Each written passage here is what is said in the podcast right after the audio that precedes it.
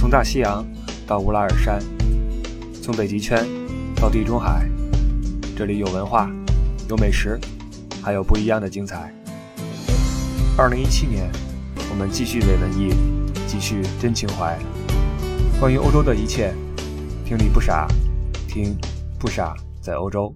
OK，我们今天来说些硬料啊，说一些硬料中的硬料，就是有关退税这个事情。因为，呃，差不多所有到海外去玩的朋友们呢，都会遇到这个问题。尤其来欧洲啊，因为据我所知啊，因为很多地方我也没去过，比较土。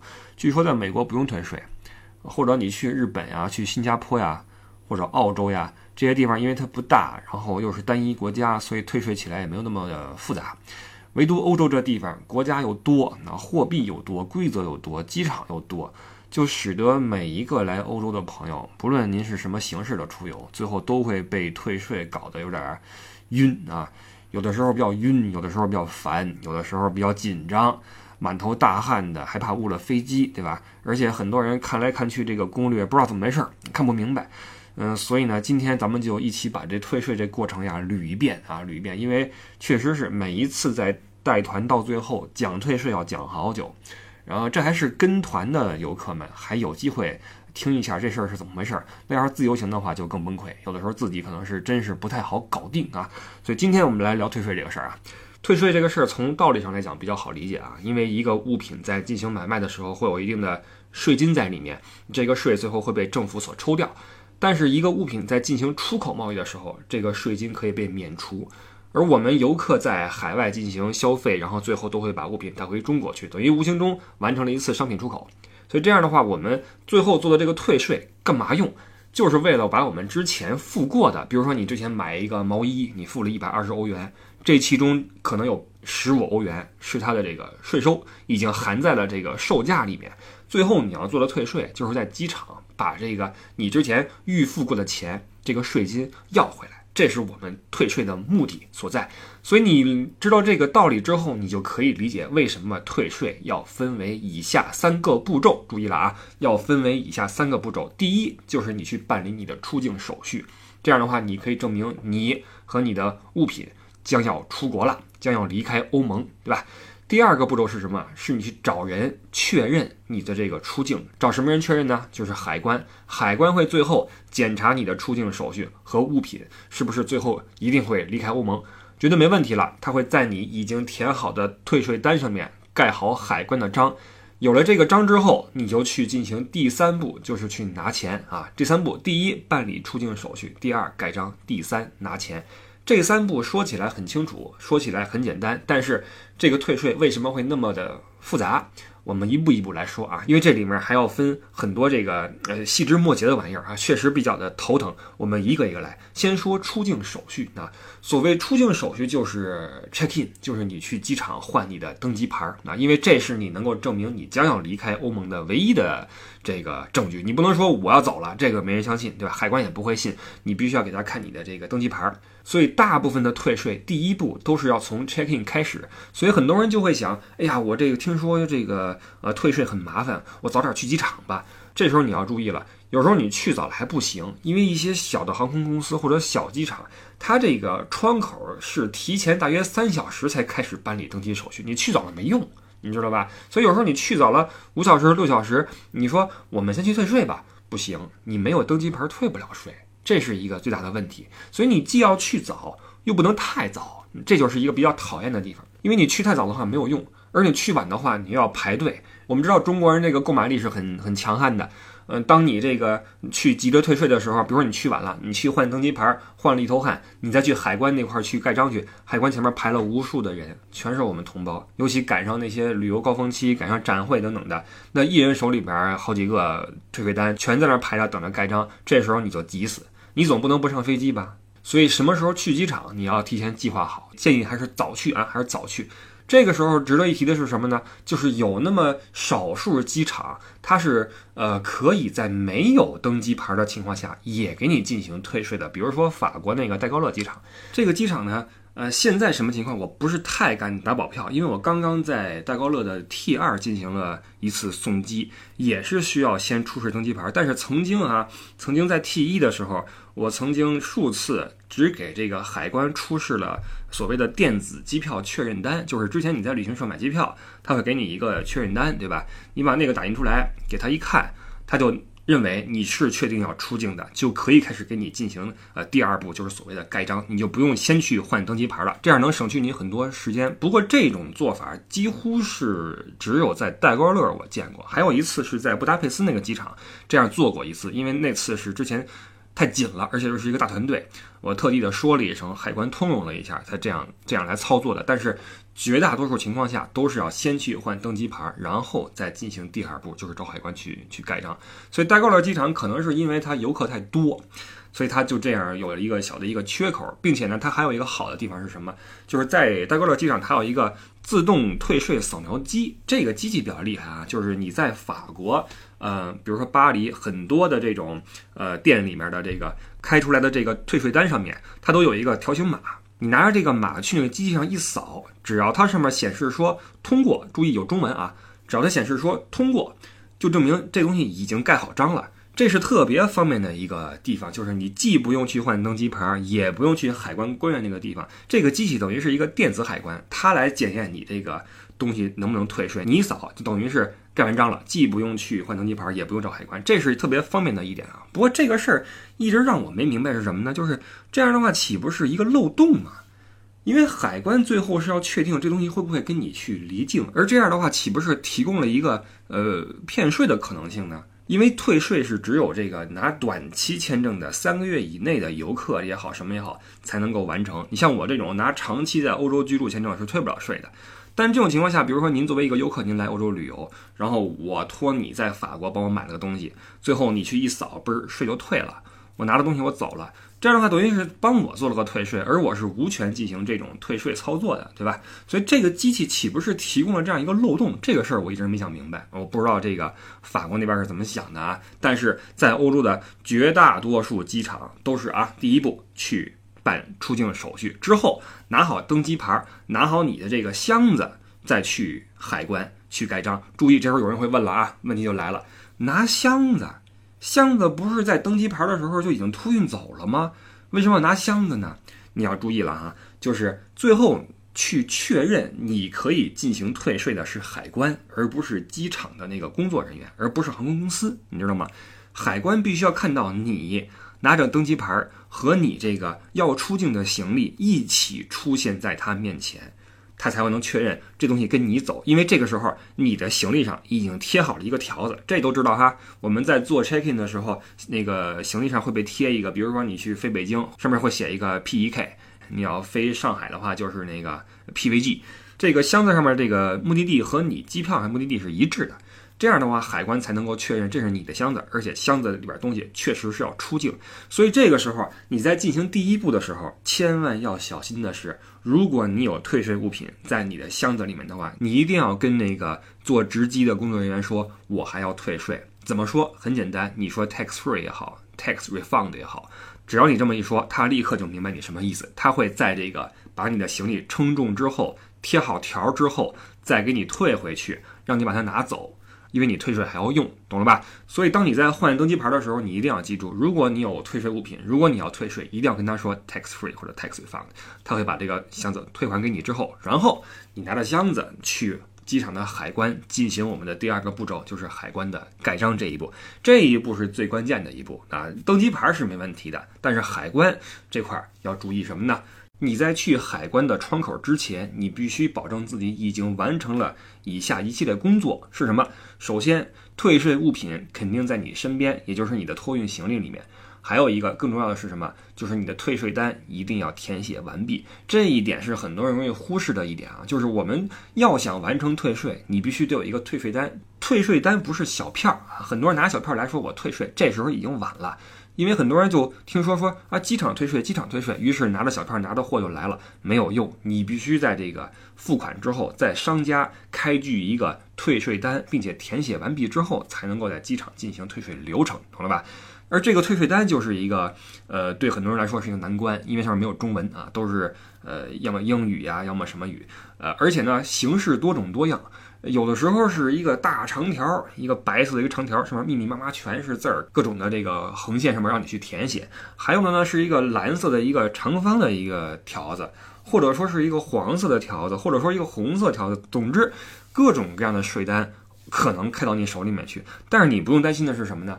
呃，税单的形式多种多样，但是性质是万变不离其宗，都是要你填写其中的几条信息，比如说护照号码、你的姓名。注意啊，填写税单全部都用呃汉语拼音来进行啊，没有中文啊，全是汉语拼音。呃，填好你的护照号，填你的姓名，比如你叫张三，你就写 Z H A N G S A N 就好了。然后呢，是你的家庭住址，这一步，住址啊。住址是没人去看的，有些人那个住的比较的，那个复杂啊，比如说，呃，中国北京朝阳区，然后什么世纪什么豪庭，然后什么多少多少栋多少座，然后什么几号传达室什么这种的哈，需要都写吗？因为它那个空格很少。你如果全用汉语拼音写一个世纪豪庭，什么阳光家苑，什么各种名字啊，你一拼就没完了了。这时候怎么办？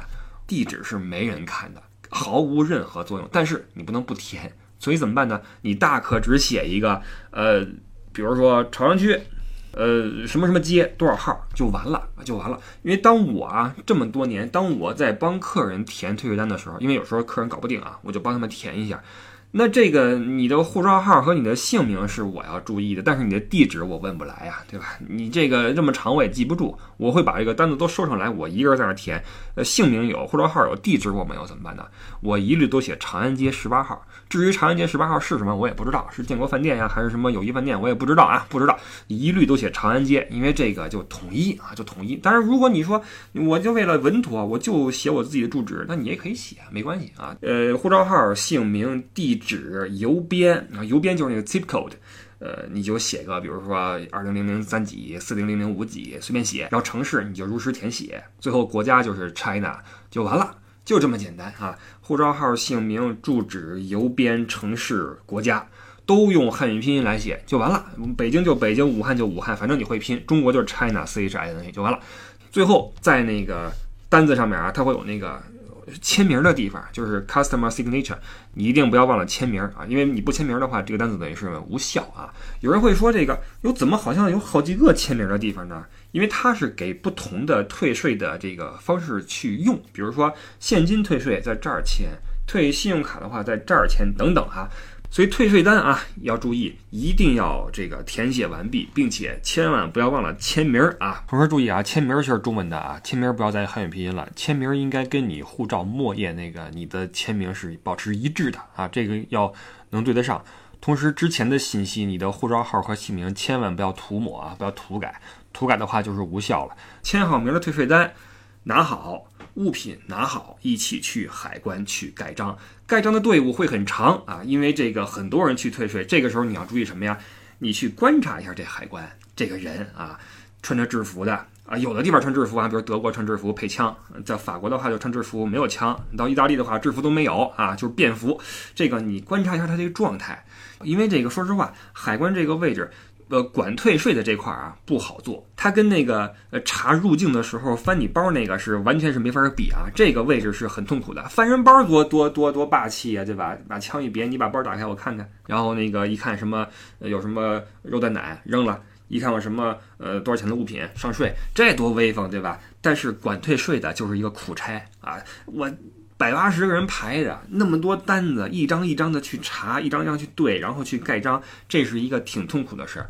为什么跟你说这个呢？就是告诉你，我们换位思考一下，如果你是这个官员的话，如果你是给人盖章这个人，你会希望什么样的一组人、一群人，以什么样一个状态出现在你面前？然后递给你的时候是一个什么样的表情，什么样的动作，是吧？为什么说这个？我看过太多太多的最后这个海关官员因为队伍的混乱、表格的混乱，变得十分的不耐烦，然后开始比如说卡你呀，开始对你不客气呀，甚至有拍桌子走人的啊，这我见过，拍桌子走人，为什么呢？你们也知道，某国人他。嗯，某国的一部分人，他可能对排队这个事儿啊没有那个习惯，你知道他没那习惯，他这个视地上那个所谓的几米等候线呀为无物，你知道吗？就视为无物。所以当这个海关的警察数次、几十次跟这个队伍的人说，请在线后面等候。但是还是不能够呃把持好秩序的时候，他可能会恼火。那有人说这个你恼火，你得干活啊，对吧？这是你工作呀，你得干活啊，没错，干呗，就就盖章呗。但是呢，这个他们这个欧洲人呀，他习惯是一对一，他不习惯一对多。像我们，我特别佩服这个某国这个服务行业的这个窗口人员的一个本领是什么呢？他可以呃一夫当关，万夫莫开，一一当十。前面一堆人七嘴八舌的，你看我这个，哎，我这问个问题，哎，师傅，哎，劳驾怎么回事？他能够面不改色心不跳，去一一化解这事儿。你让欧洲人来，完了。就完了，两个人都不行，别说五个人了。所以当这个游客这个最后一着急，把这单子往那儿一扔，然后四五个人一围的时候，这海关就就不行了。他虽然不至于说掏枪崩了你，对吧？这这不行啊，但是惹不起，他躲得起啊。他一急一拍桌子，你们去站队去吧，我走了，就走了，你知道吗？就走了。我见过这种情况，见了不下两三次啊，直接就不干了。为什么呢？没有秩序。所以这退税这事儿。排好队啊，别着急，在线后等候，一个一个来，对吧？你挤过去也没有好下场，对吧？再有呢，就是你这个单子呀，因为你在任何一个店都要拿一个退税单，对吧？最后可能是十张、二十张、三十张、五十张，每一张都在一个信封里面。你想象一下啊，如果你是这盖章的，你是不是希望这个人能够帮你把这个单子从信封里拿出来，给你捋好，一起的有序的递给他？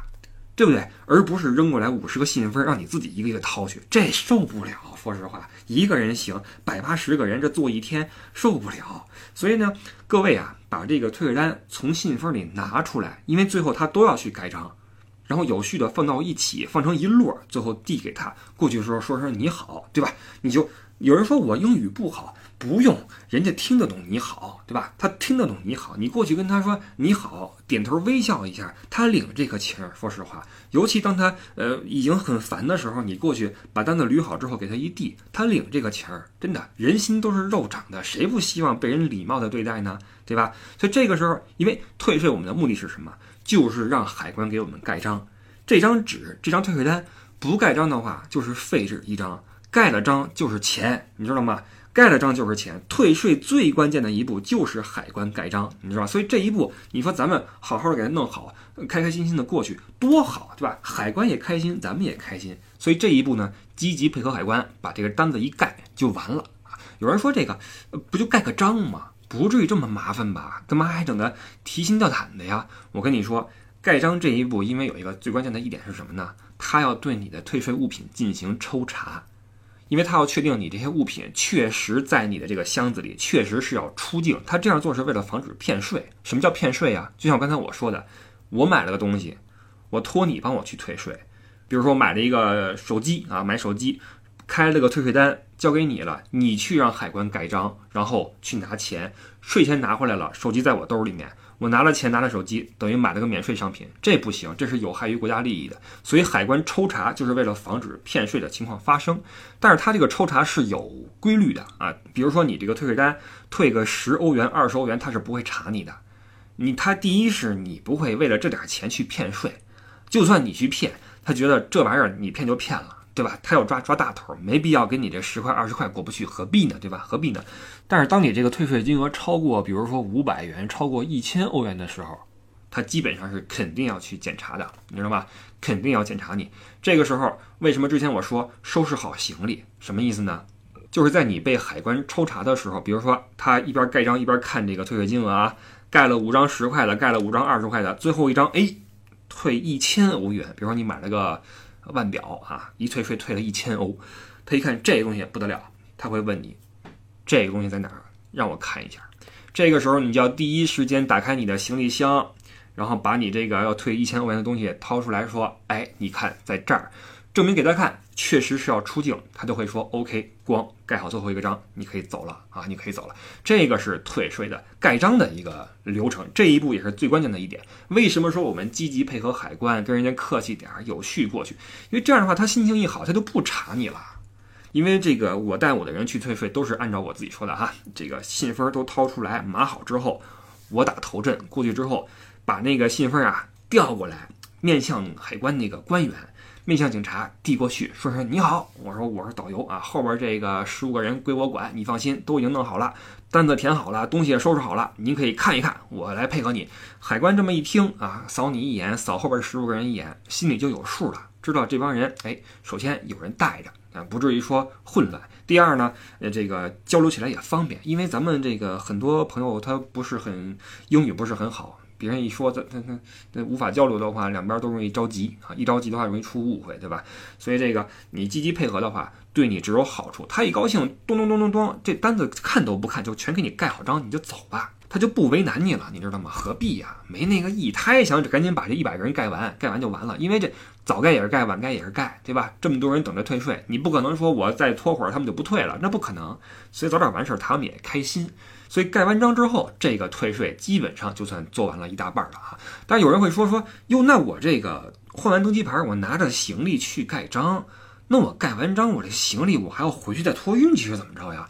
我跟您说，不用啊。一般来说呢，在海关的身边还会有一个传送带，要么是传送带，要么是一个大的一个装货的一个货车。你这个盖完章了之后，你的这个行李它是不会给你拿走的机会的。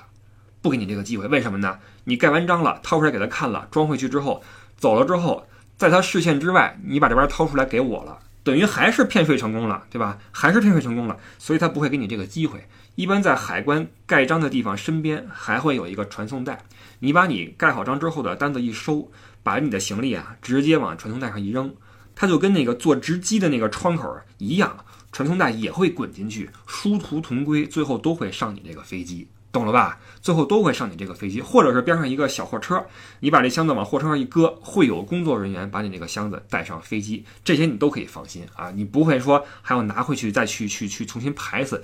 当然这样也有啊，也有，比如说在这个布达佩斯就设计的不是很完善，它就是你先要去这个换登机牌，然后去另外一边去盖章。盖完章之后，拎着箱子再回来，再扔到这个值机柜台里面去，这中间就给了人一个骗税的可能性啊，这就是它设计的缺陷了啊。当然，咱们只是跟你说一下啊，不是为了让你去利用这个漏洞啊，只是跟你说一下，没有传送带的，你就要拎回去。当然，你就不用排队了，你打招呼，你说我退税完了，你就直接扔上去就就好了啊。这个是第二步。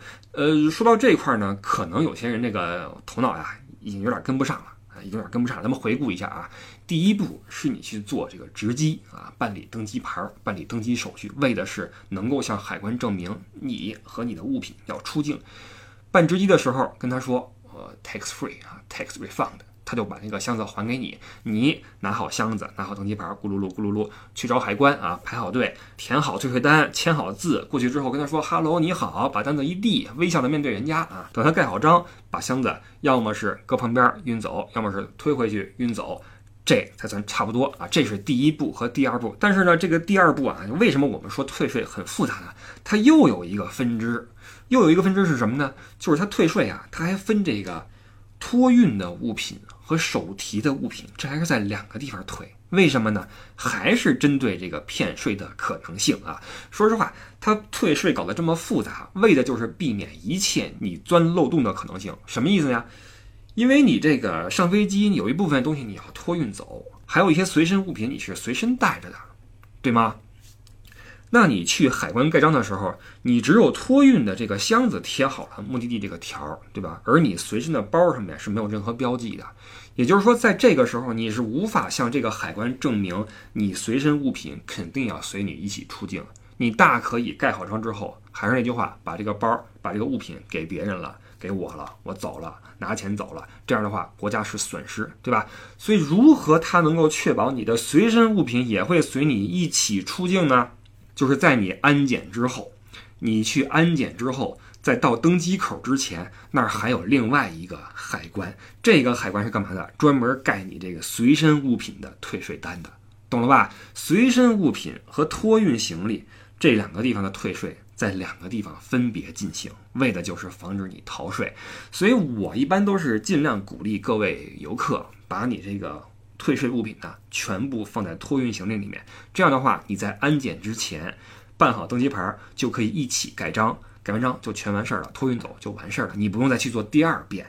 但是有些人他买了一些贵重物品，比如说戒指，比如说腕表，你你托运不放心怎么办呢？你就只好揣兜里，对吧？或者说你买了个呃，比如说箱子，登机箱，登机箱你肯定是要登机的呀，你不可能托运走，对吧？那这些东西怎么办？只好是安检过后，这个时候你都在里面了，对吧？你肯定是要飞的嘛，然后你去里面另外一个海关重复一下这个步骤啊，有序的上前，填好单子，然后呃递给人家说你好哈喽，然后等人盖章，盖好章之后去拿钱，懂了吧？所以这第二步你看啊，这个。麻烦事儿就多起来了，一边是这个托运行李，一边是手提行李。但是呢，这事儿又有例外了，又有例外。在一些这个管得不严的机场呢，手提和托运行李都可以在安检之前去退税，他不去计较你有没有可能把这玩意儿给别人啊，他不管了。比如说法国的戴高乐机场，你是完全可以在安检之前就把那单子一扫，嘣儿上面显示通过，然后你就带着东西搁兜里、搁包里，你就上飞机走了，就没有问题了。那玩意儿一扫，等于是海关盖了章。就完了啊！说这个机器哈，想起一个逗事儿来，就是这个戴高乐这个机场，因为它游客很多啊，特别多，尤其是中国游客，所以他经常会派一些这个呃法国人，呃，要么是他会中文的，要么是他经过了简单培训的哈，去维持秩序。因为这机器在其他国家都没有，所以很多人不是很熟悉这玩意儿怎么用啊，所以就导致这个大家扫完描之后呢，心里发虚啊，发慌。这不是没章的话，他觉得不靠谱，他还是想再去海关再排下队，去盖一个章去哈。所以这个我就碰上过一次，就是我带着我的客人扫描过之后啊，我就我也觉得有点虚的慌。我说这玩意儿还要不要再盖章啊？我就去问他，我说这个还要不要我再去排队去盖章啊？去盖章。然后他就跟我说萨米奥拉，萨米奥拉。我我说啊，我说什么什么意思？跟我说萨米奥拉。我我我说我就开始回忆，我说这个这个我这词库还开始转。我说这萨米奥拉，萨米奥拉。我说萨米奥拉，我说这这这人是谁来着？他跟我说这人干嘛？这是海关吗？这是萨米奥拉是谁？哪个电影里边有这人？我说什么意思呀？最后那哥们跟我一顿解释，我才明白他说的是中文扫描了啊，扫萨米奥拉，萨米奥拉，跟我说了半天我也听不懂啊，我也听不懂。所以这个意思就是扫描了之后你就不用再盖章了啊，就不用再盖章了。当然，这是在巴黎啊，这是在法国是一个特例，但在其他国家，尤其德国，你是必须要先换登机牌，然后手提行李、托运行李分开进行盖章。而盖章的这一个环节是最关键一个环节，你必须要确保你这个东西在你身边的这个行李里面，如果不在的话，就是麻烦。往轻了说，你是个疏忽，你可能呃忘记放进去了，而是放在随身的地方了；往重了说，你存在骗税的可能性。这个事儿一旦他开始怀疑你了，就不好玩了。就会变得很麻烦，因为他很有可能会挨个单子、挨个物品的去彻查你这个箱子，看你是不是还有什么呃其他的物品是也是你说是在这里面要退税，但是实际上不在这里面的。这个时候这事儿就不好办了，因为海关这个岗位啊，说实话，它是集各种权利于一身的一个一个这么一个存在，他的情绪来了之后，你没办法。你根本就没办法，所以这帮人如果想给你犯坏的话，你是一点辙都没有的。为什么说跟他们要赔笑脸儿，要讲讲秩序、讲礼貌？就是因为这帮人一旦犯浑的话，你没辙，你知道吧？你没辙。这种事儿我也遇到过，在慕尼黑啊，在慕尼黑海关，当时我是带一个大团，几十个人。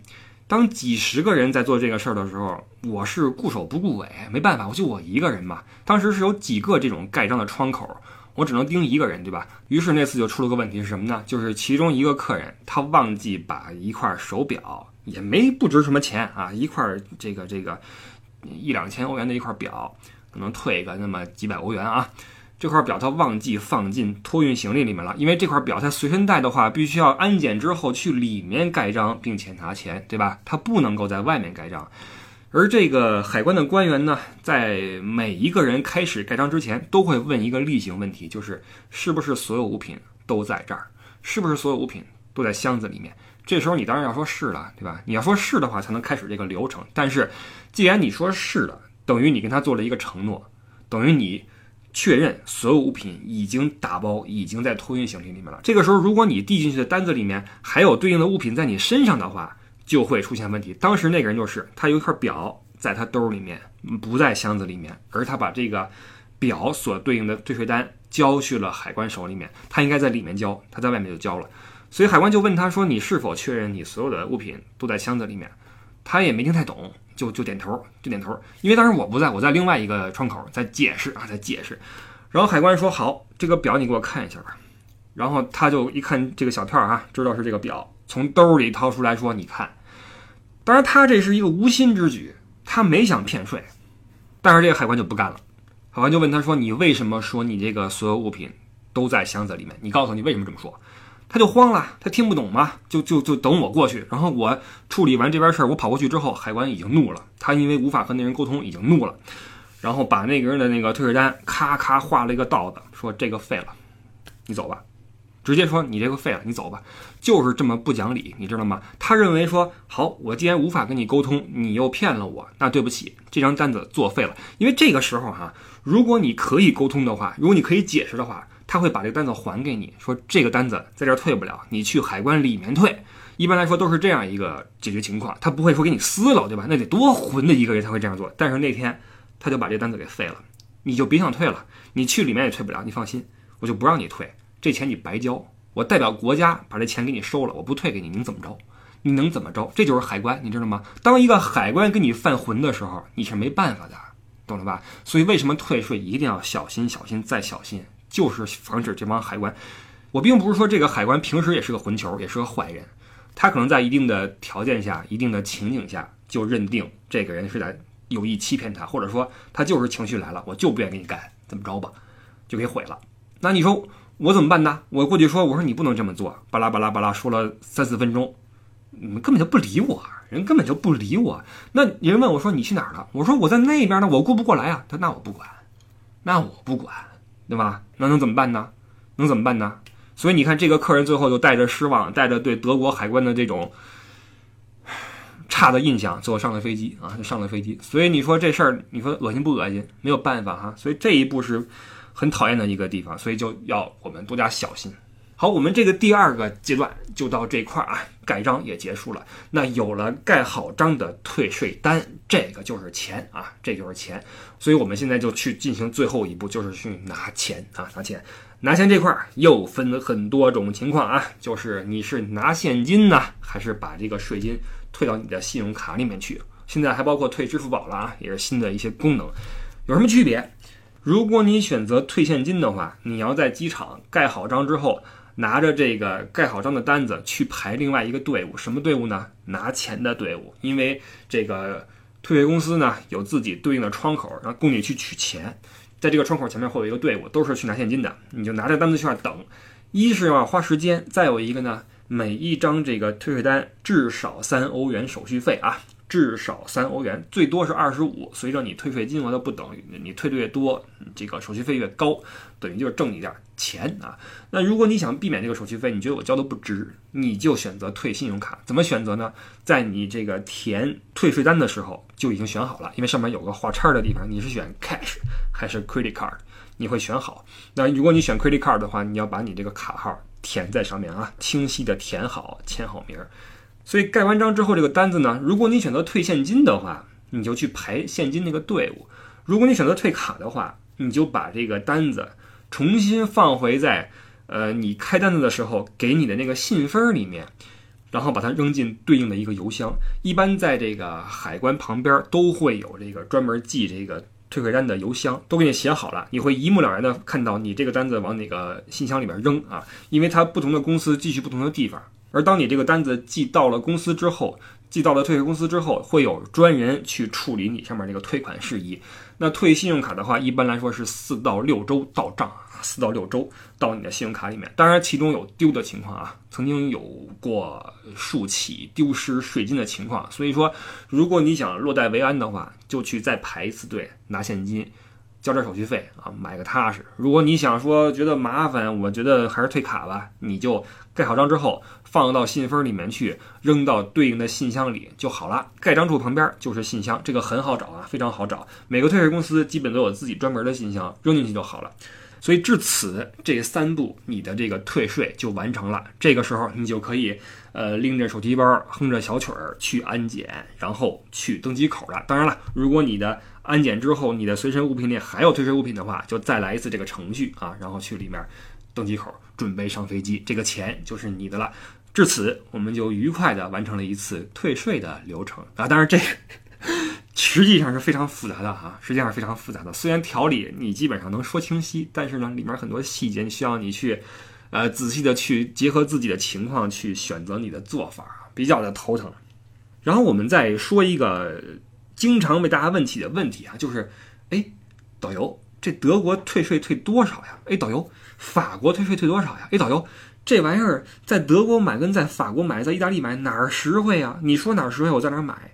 这是一个作为消费者经常提起的一个问题，而且这个问题呢，又没法一句话回答。为什么呢？比如说啊，比如在德国你买东西的话，这个它的退税金额是随着你的这个购买的这个这个价码的越高啊，它退的越多。你比如说德国起退是从百分之八开始退起啊，最高是十四点五。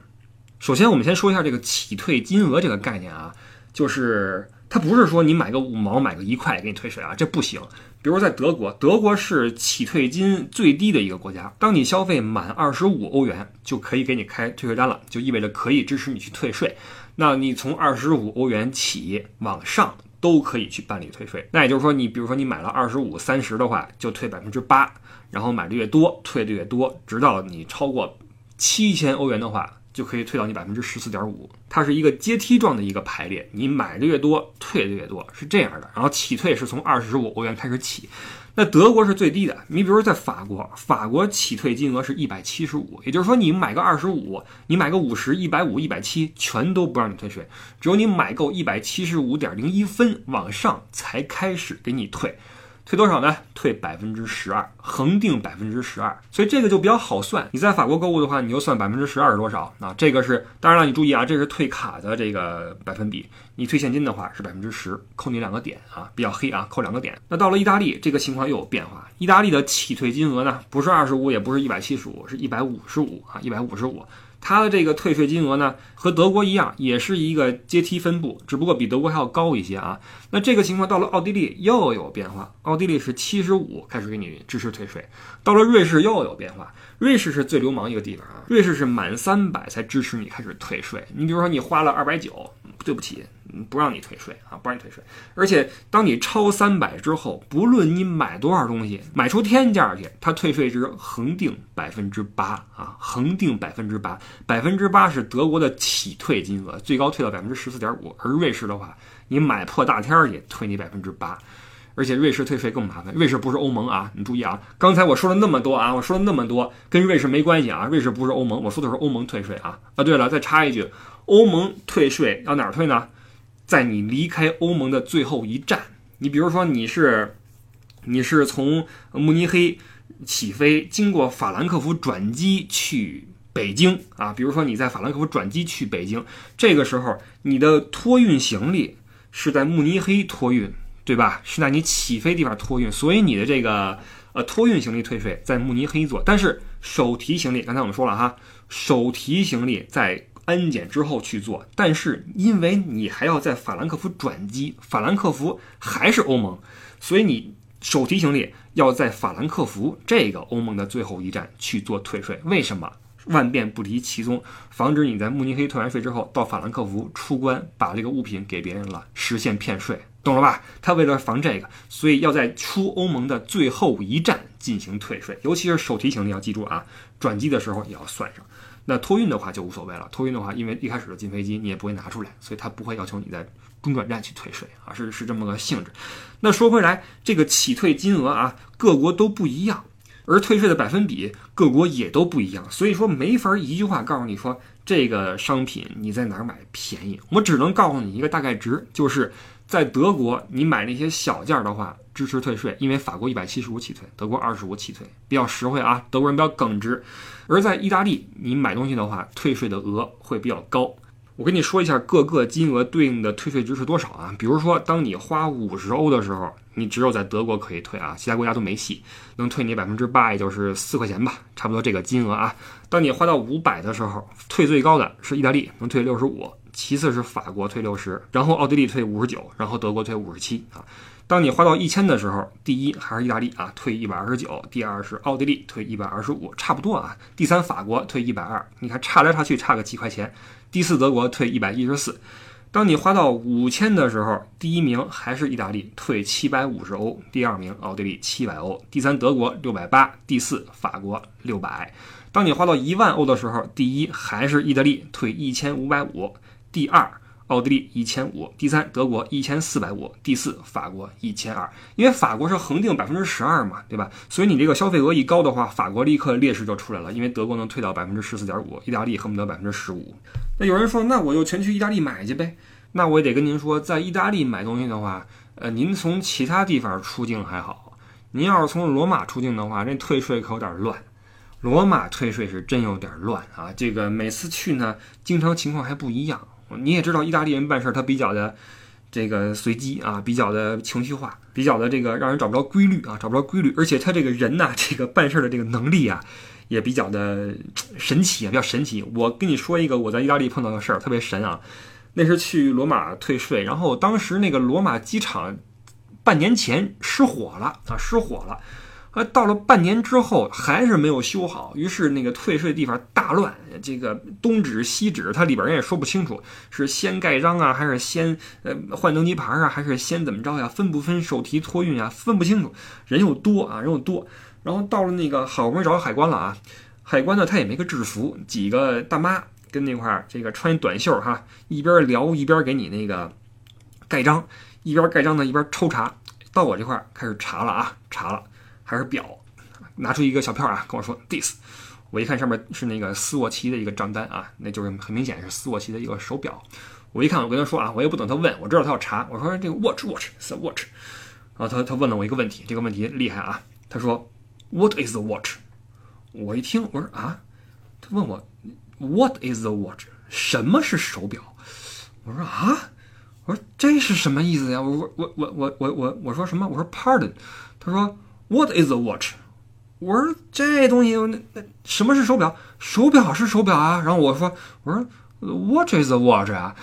然后他说他说他说 Yes，but what is a watch？我说我说啊，我说这答案还不对。我说那那我说那个 This is a Swatch watch。我说这是一个斯沃琪表。我说 Swatch watch。他说 I know I know what is a watch？还给我重复第三遍。What is a watch？我这回我是彻底的晕了啊！我这个问题我真是答不上来了，我就特别无助的左看右看，然后这个大妈呢就给给我开始给我解释，她说，What I mean what in luggage in luggage or in your bag show me。我这才恍然大悟啊！他是想问我说，这表是在托运行李里面，还是在随身的包里面？然后我说，我说您是说 Where is the watch 吧？他说，哦哦哦，对对对对对，Where is the watch？哇，这个问题给我，他他把那 Where 跟 What 弄混了，你知道吗？问了我三次，What is the watch？我说，Watch is the watch，对吧？那表是表呀，这不这我这这是意大利海关，你知道吗？听着音乐啊，听着音乐广播。穿一个那种特别随便的一个短袖，几个大妈一边聊天一边搁那盖章。What is the watch？我我 show me what is the watch？我就我就晕了啊！这是在意大利那次退税的体验。所以这个。如果说您是最后是决定从罗马出境的话，我建议您提前看好攻略啊，查好这个罗马机场的各个的这个退税点呀什么，看好，然后过去之后按部就班的去去进行。因为这个意大利呢，他这人比较的浪漫啊，比较浪漫，他这做事比较的有意思啊，只能这么说了啊，有意思。而且这个当您这个决定买个大件儿的时候，比如说你说我要买个包包，或者我要买个表，你说我哪买合适？我跟您说。定价什么的可能还不一样呢，对吧？你比如说，呃，法国退的低，但是它定价也低啊，有可能啊，定价低个几十欧、一百欧，有可能啊。你到奥地利，你说这儿退的多，它定价也高了，里外里你一算，差不了几十欧元。所以就不要根据这个退税哪个国家多去考虑在哪儿买了啊，这就没必要了。呃，这个基本上就是关于退税的这么一个前后的。呃，乱七八糟吧，啊，说到这儿，我自己都觉得晕得慌啊，都觉得晕得慌。反正三步啊，再重复一遍，三步：第一步去登记手续，第二步盖章，第三步拿钱。然后这个目前来说呢，呃，几大退税公司最大的一家是 Global Blue 啊，就是全球蓝联，在机场一般都有自己的柜台。那除了蓝联之外，还有像 Premier Tax Free 啊等等吧，这种公司，嗯，它都是和这个商家所签约的一些退税公司，你不用去在乎你的这个。开出来的退税单属于哪个公司啊？没关系，因为都是最后可以支持你完成你的退税。而且这个选择公司这个事儿，目前来说哈，基本上，我们作为消费者来说还没有太多的选择权，因为它都是和商家去签约的。比如说我这个店就是和这个退税公司进行合作，所以我们这里的所有的退税的流程都是跟这个公司绑定的，这个单子也是这公司给的，所以到时候你去机场就去相应的柜台把这个事儿完成就好。目前为止哈，我们消费者还没有太多的自主权在这个方面，所以这个呢，说实话，对于退税公司来说，这个钱挣的还是比较简单的。为什么呢？因为比如说拿德国为例啊，它的商品的消费税是百分之十九，但是我们退税最多最多退到百分之十四点五。你想想啊，七千欧元以上退百分之十四点五，而你像你其他的物品的话，退个百分之八、百分之十，那剩下百分之九去哪儿了？都让公司赚了。你知道吧？所以这些退税公司，他们这个钱挣的未免有点太容易啊！所以现在会诞生了很多新的退税的公司、退税的形式，他们开始这个出现，并且与这些大公司所一起竞争，开始打入这个退税市场。但是，这对于我们消费者来说是个特别好的事儿，因为现在已经有一些，呃。虽然小，但是会比那个传统的公司更便捷、更实惠的退税公司出现在我们面前，也开始跟一些商家所合作，为的是简化我们的退税流程，为的是退给我们消费者更多的这个。退税的所占百分比，所以目前退税市场也在产生自己的变化。但是因为这些小公司目前还都处在一个发展阶段啊，所以我们就先不提它的名字。如果以后看到这个局势稳定了，而且不错的话呢，可以给大家做一些推荐，用什么样的这个方式或者公司去退税能够。更快捷、更实惠，好吧？这个是关于退税的一个话题。希望各位到目前为止头脑还算清醒啊，因为这个事儿确实是，呃，里边的分支太多啊。说到最后的话，容易听不明白。希望这期节目对您以后的出行有一些帮助，尤其是这个自由行的游客，因为你没有导游去照顾的话。你去退税还是比较晕菜的一件事儿，所以就希望这期节目能够在以后您在退税的时候呢，给您一些切实的帮助，让您的退税更加的快捷，更加的轻松，呃，给您的欧洲之行呢画上一个比较圆满的句号。那就希望大家以后在欧洲玩的开心，买的开心，退的也干脆。好，感谢您收听今天的不长欧洲，下个周日早上八点。